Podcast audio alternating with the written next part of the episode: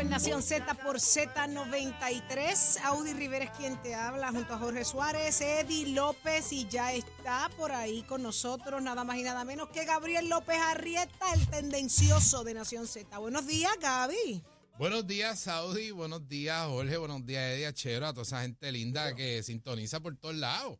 La radio, la aplicación, por las redes, por Facebook. Así que Buenos días. saludito a. Buenos días, señor Tendencia.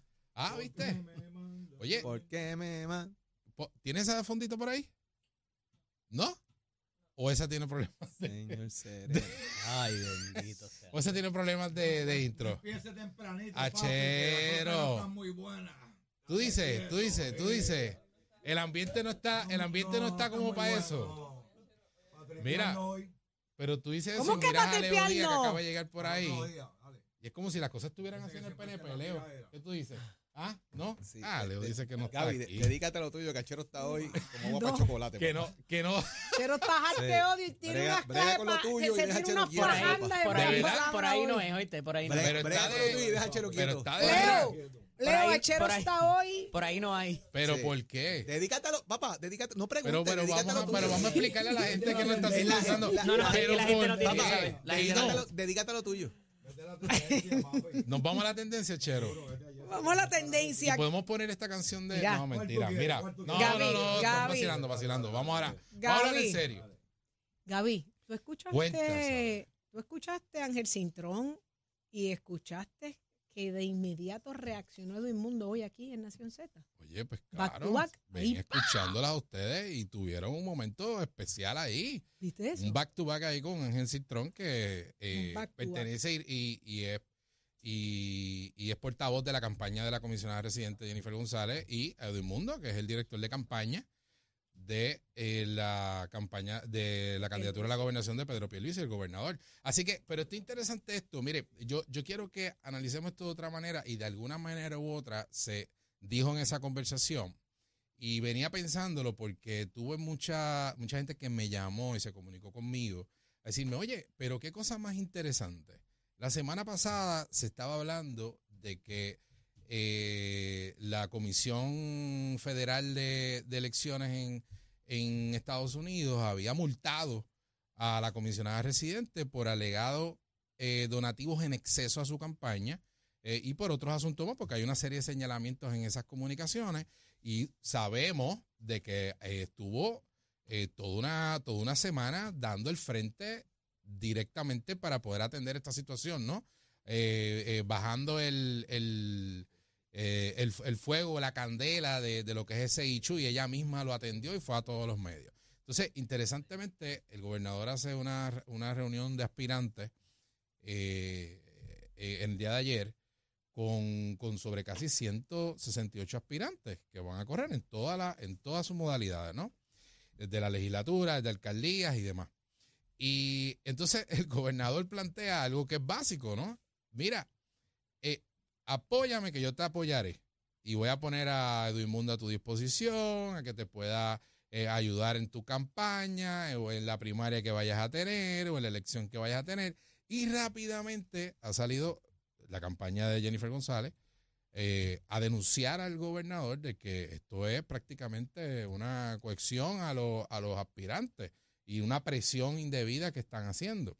Entonces, interesante cómo, cómo cambian esa, ese tema, ese tema de, de- de que se estaba hablando la semana pasada, de, de cómo, de cómo ella estaba en una situación bien incómoda y bien difícil de poder explicar por qué tenía que devolver sobre 200 mil dólares en exceso que se, que se depositaron en esa campaña, a rápidamente tomar una, un extracto de, de una, de una reunión que tuvo el gobernador con estos aspirantes para, para plantear eso. Y algo que nos tiene que llevar es a que hemos visto cómo, cómo la comisionada hace este tipo de giro en el mensaje y lo vimos eh, eh, meses pasados cuando denunciaba inclusive de que había una persecución en las agencias de gobierno eh, con empleados públicos que estaban trasladándolos, que otros lo estaban votando, que otros no le estaban eh, dando trabajo, porque simplemente se habían identificado con ella.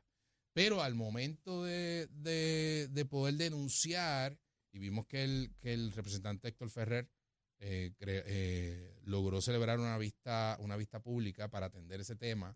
Eh, ella, pues prácticamente toreó el, el tema, o sea, después que alardeó y habían videos de ella denunciando una alegada persecución a sus empleados públicos, de momento allí no hizo nada, ¿no? Y se formó esta, esta situación, esa crisis política allí en la Cámara de Representantes que nosotros la vimos.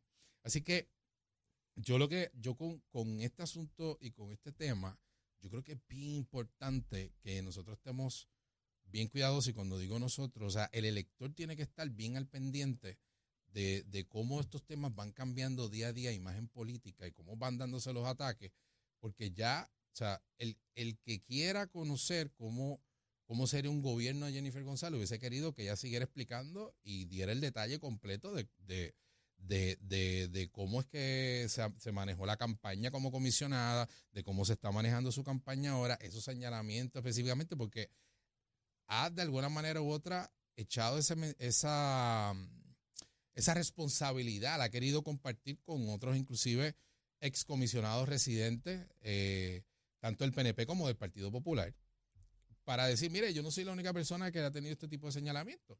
Lo que pasa es que realmente no han sido esos señalamientos los que se le han adjudicado a pasados eh, comisionados residentes, tanto del Partido Popular como del Partido No Progresista. Así que eso está, eso está bien interesante. Y quiero, quiero amarrar de alguna manera u otra de cómo el presidente de la Asociación de Alcaldes, eh, Luis Javier Hernández, eh, hace una denuncia y hace un planteamiento público bien similar a lo que ha hecho la comisionada residente en el ataque directo a la administración del PNP, del, gobernador Pedro Pierluisi, y es con la falta de, de, que, de, manejo correcto o ágil de los fondos federales de recuperación.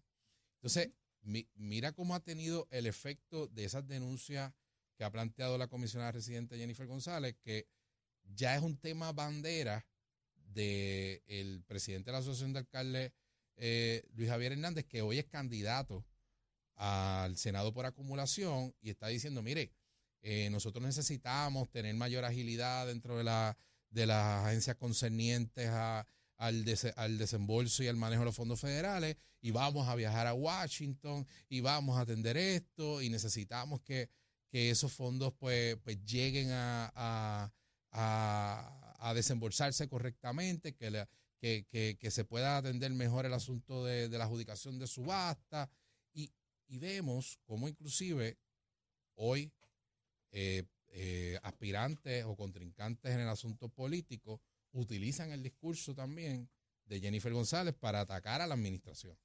Así que eso, de alguna manera u otra, y, y ya el gobernador lo planteó en un momento dado, y su director de campaña también, de que esos ataques directos a la administración le estaba haciendo la campaña al contrario.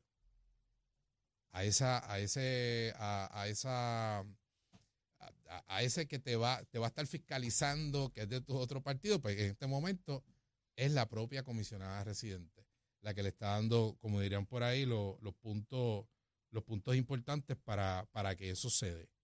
Así que yo creo que eh, esto está, está cogiendo un color, un color bastante, bastante fuerte y un, y, y- y diría yo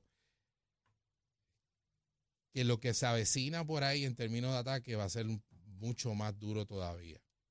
Eh, ya lo que resta, ya lo que resta de, de- de campaña para una para la primaria son prácticamente cinco meses. Sea, La primaria es el próximo 2 de junio.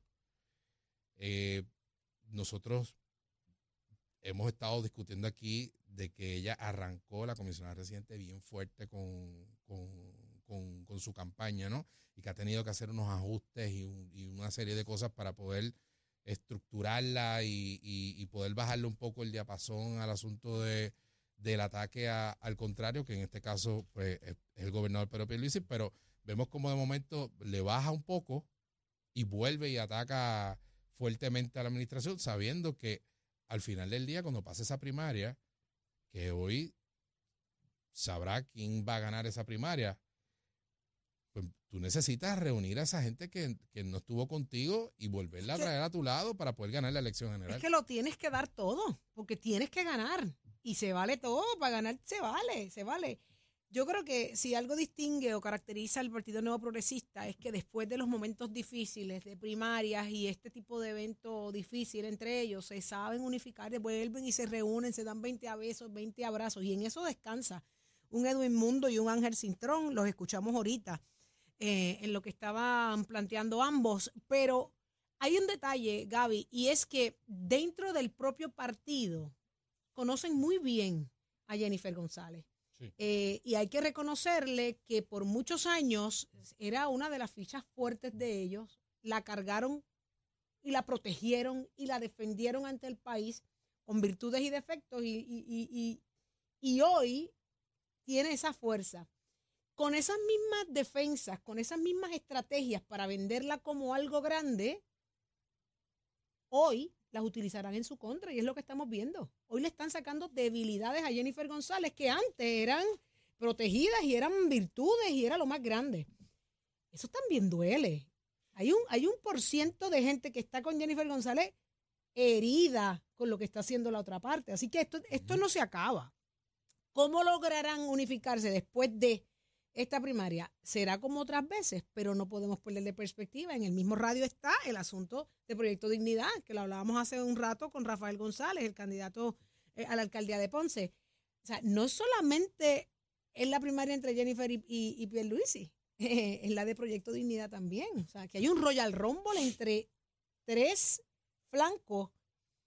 ¿Se- ¿Lograrán levantarse después de esta primaria? Yo, yo te digo a ti una cosa, yo pienso que esta no es una primaria como las anteriores.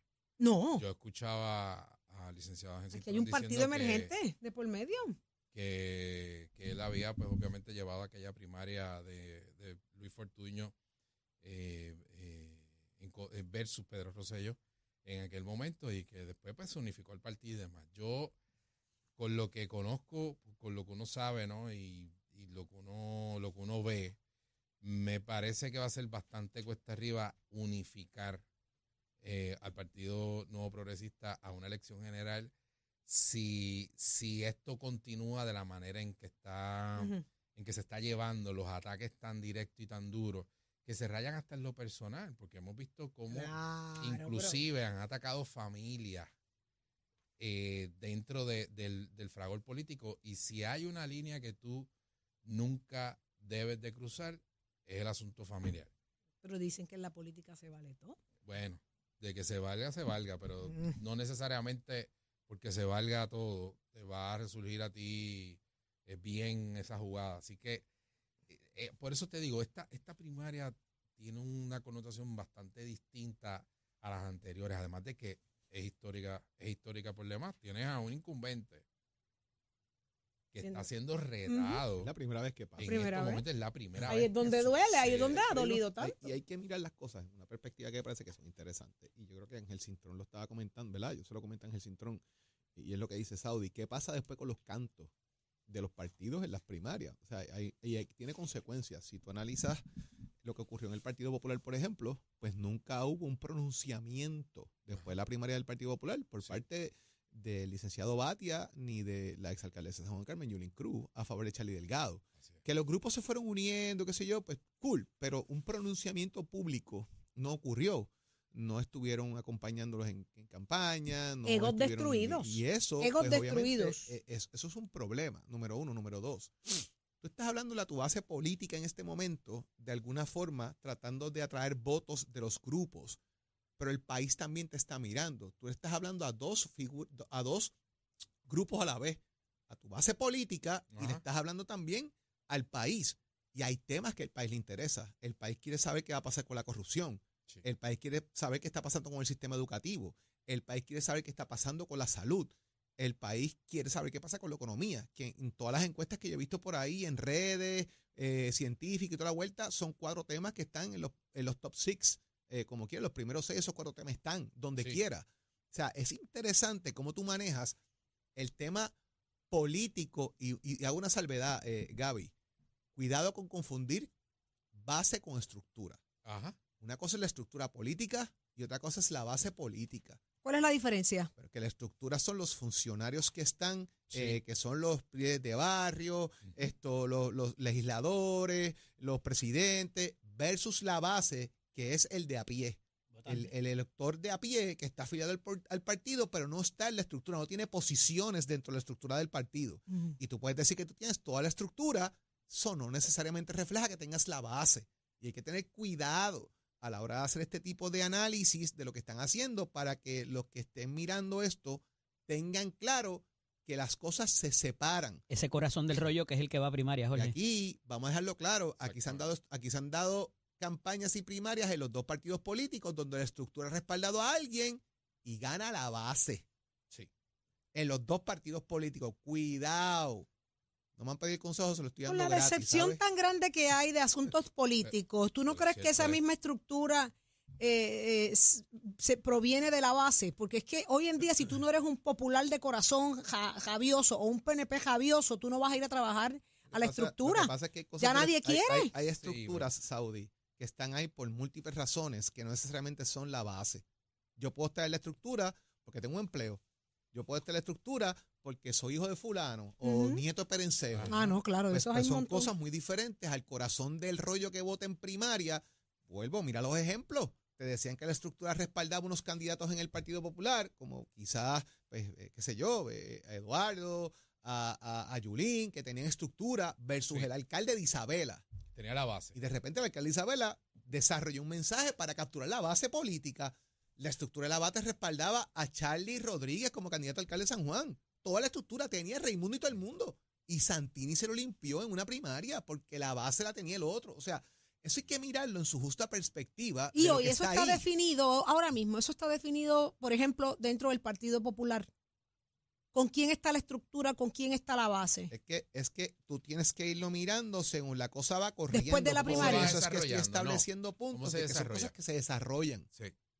Son cosas que se van desarrollando. cuál es la Pero no tendencia? pero la tendencia puede ser la siguiente, y es de lo que me he estado dando cuenta, y vuelvo, vuelvo y te digo, con lo que uno conoce, con lo que uno escucha y de lo que uno le llega. Y es que podrá ser que Jennifer González sí tenía la simpatía en términos generales de un electorado pues eh, afín con, eh, con ser estadista y demás, y, y no necesariamente de esa base como habla, como habla Jorge, que sí tenga el gobernador Pedro Pierluisi, porque interesante lo que ha sucedido semanas atrás también. Tú tenías al exgobernador Ricardo Rosselló visitando, respaldando y apoyando al gobernador. Así que, de alguna manera u otra, eh, Jennifer González tuvo que haber eh, tenido un, un, un efecto negativo, lo que fue el proceso del verano del, del 19, donde ella era eh, una aliada eh, eh, del gobernador Rosselló, en aquel momento, de. Ricardo, y luego dejó de serlo. Y como eso hoy puede estar pasándole factura en la base del PNP y no necesariamente de estadistas que estén que, que, que no sean tan militantes dentro de esa estructura, dentro de esa base. Pero aquí se está dando algo interesante, Gaby, y es que Jennifer siempre ha tenido el arraigo, la, de- la- la aceptación del voto flotante, incluso eh, populares votaban o vota- por Jennifer González. Ahora hay una diferencia, hay una primaria dentro del Partido Popular que entretiene a aquellos populares que pudieron haber ido a visitar a Jennifer González y a votar por Jennifer González en la primaria. ¿Es una estrategia lo que hay detrás de todo esto para evitar que ese voto flotante popular vaya a la primaria? No, no, porque no. ¿Tú crees que no? No, no creo que, que es una estrategia que haya tenido los candidatos a la gobernación por el PPD. Zaragoza ya consiguió sus endosos. Entiendo que no los ha completado todavía. Mm, ¿Cuántos tiene? No, No tengo sabemos. el número, no, no tengo el número exacto. Jesús Manuel ya está al otro lado, creo. Había Todavía la- le había falta- escuchado algo no así, pero tampoco había Casi acabando Ahí- también, me Sí, imagino. Estaba ya por culminar. A mí, fíjate, yo siempre he pensado que, que esa primaria del Partido Popular eh, a quien le favorece es a Pierre Luisi. Porque ese voto flotante popular capaz de ir a votar en una primaria por Jennifer González le hubiese costado muchísimo a Pedro Pierluisi.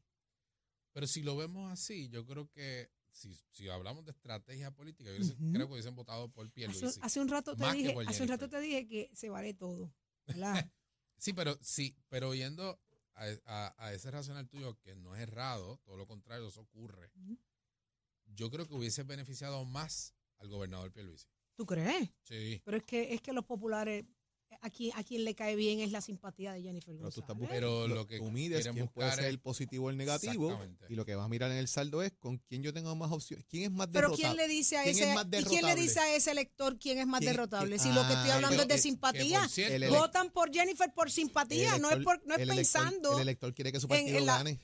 Claro. El elector no quiere que gane la simpática. Pero es que Saudi, el del corazón del rollo, Seamos quiere que su partido realistas. gane. Y te Entonces, digo ¿qué hace? pero que no, hace- pero sí, no te vamos- estoy hablando del flotante, olvídate, de- olvídate del corazón del Vamos rollo, el flotante, Vamos a hacerlo el que, revés. el que decide eh, porque porque le da la gana. Pues ese, Vamos, ese flotante, porque el corazón del rollo ese, te es fiel, Ese el flotante, flotante no, no. vota, Ese, votan- ese flotante no vota ni por Jennifer ni por Pierluisi. Ese flotante votaba por Alexandra Lúgaro. ¿y ¿Cómo justificamos los números de Jennifer González en las elecciones pasadas, Igual Jorge? que lo justifica Sacó lo- más igual- votos que... Igual que justificas lo que sacó Aníbal Sí. Acevedo y la sobresila, igual que justificas lo que sacó todos los comisionados residentes. to- Saudi, por, por historia política en Puerto Rico, los resultados, el comisionado residente saca más votos que el gobernador. Ok, Siempre, por historia. pero no podemos obviar ni podemos negar que goza de una simpatía o gozaba. Vamos a, vamos a ser justos, vamos a hablar del pasado para no, para no entrar en asuntos presentes. Gozaba de una simpatía general que la tenía a un nivel mayor de su propia base, de su propia gente. Eso es Pero, cierto. Claro, eso es cierto. Lo que hay que ver es ese efecto que tuvo. Eso, Por eso, O sea, eso lo tendrá en esta ¿Y ocasión en la primaria. no, ¿Y quiénes y eran los que estaban en la papeleta contra ella, Saudi? Eso es otro punto también, que tienes que analizar. también. Porque, tú ¿Quién sabes, era el candidato a eh, bueno, comisionado residente? tenías a Aníbal Acevedo Aníbal Vilá. Acevedo Vilá, eh, y tuviste en un momento dado también a Héctor Ferrer. Pero tuviste a Héctor Ferrer en un momento complicado de su vida política porque estaba Sí. atravesando su enfermedad. Sí. No estaba en su 100%. Eso es correcto. Jennifer corrió con un Héctor Ferrer que no tenía su 100%. Que, pa- que en paz descanse, un Y amigo de tenía muchos años.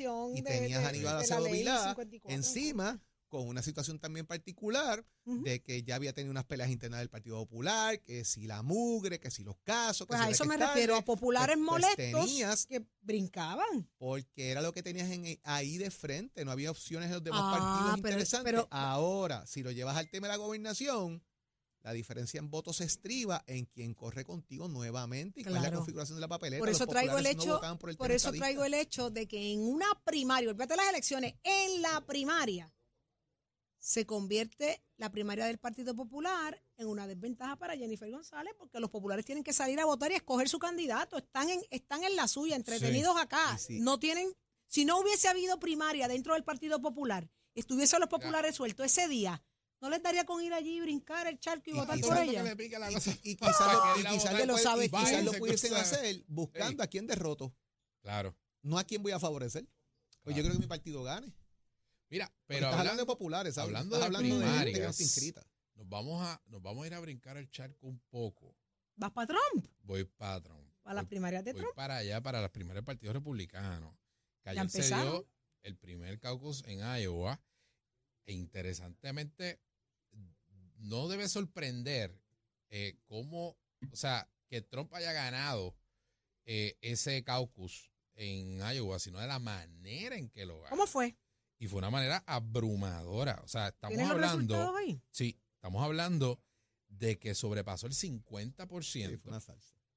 el 50% de los votos.